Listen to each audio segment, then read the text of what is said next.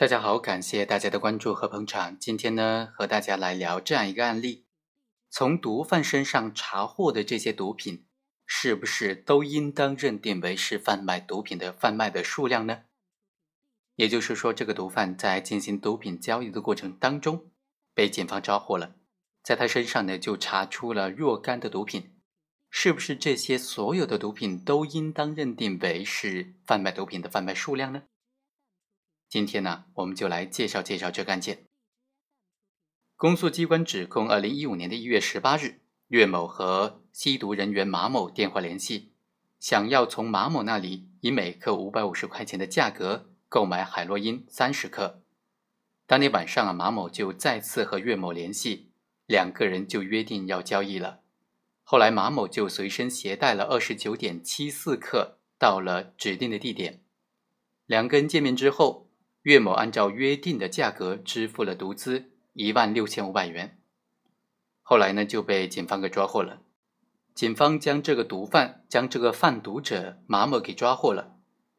从他身上呢就查获了海洛因是七点二五克，毒资是一万六千五百元。之后呢，这个警方又在岳某家中缴获了这个贩卖的数量二十九点七四克。那么本案的争议焦点就在于。本案当中，这个马某他贩卖毒品的数量究竟是二十九点七四克，还是二十九点七四克再加上七点二五克呢？简单的来说，就是从他身上查扣的这七点二五克毒品，算不算是贩卖毒品的贩卖数量呢？公诉机关就认为，马某明知是海洛因，仍然予以贩卖，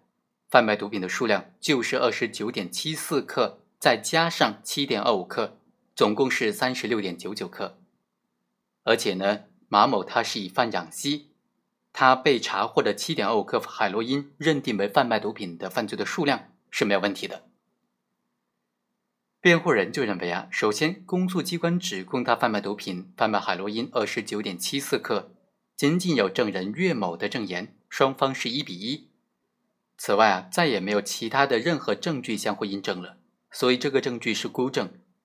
而且岳某本身是当事人利害关系人，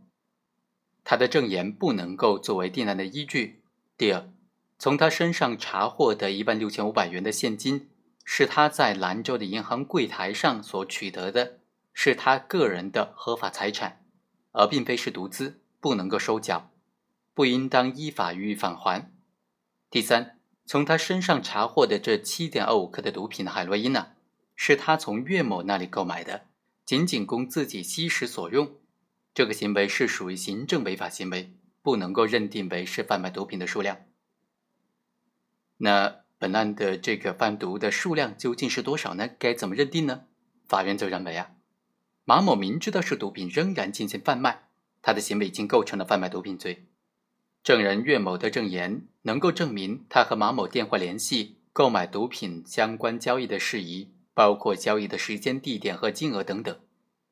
这个和被告人在侦查阶段所取得的这种证据啊，被告人在侦查阶段的供述，供述说他和岳某见面的时间、地点和所查获的现金数额是能够相互印证的，而且岳某陈述的交给被告人用于购买毒品的现金的数额，以及包裹现金所用的报纸的特征和现场查获的物证是一样的，是相互吻合的。这些物证还和电话通话记录、证人张某某的证言都能够相互的印证，所以足以证明岳某的证言是真实可信的。第二，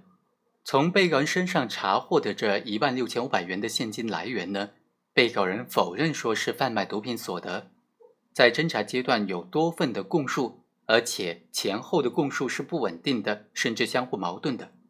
尽管在庭审当中又提出说。是自己在兰州的信用合作社取得的，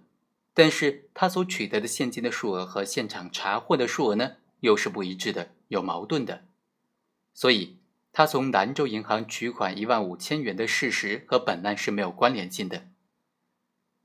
第三个问题啊，关于这个对马某以贩养吸被查获的七点二五克海洛因，应不应该认定为是犯罪毒品的贩卖数量的问题呢？法院就认为啊，岳某的证言和查获的毒资、毒品通话记录能够相互印证，证明马某约定给岳某贩卖毒品的数量和实际查获的数量是相互吻合的，贩卖毒品的数量是明确的。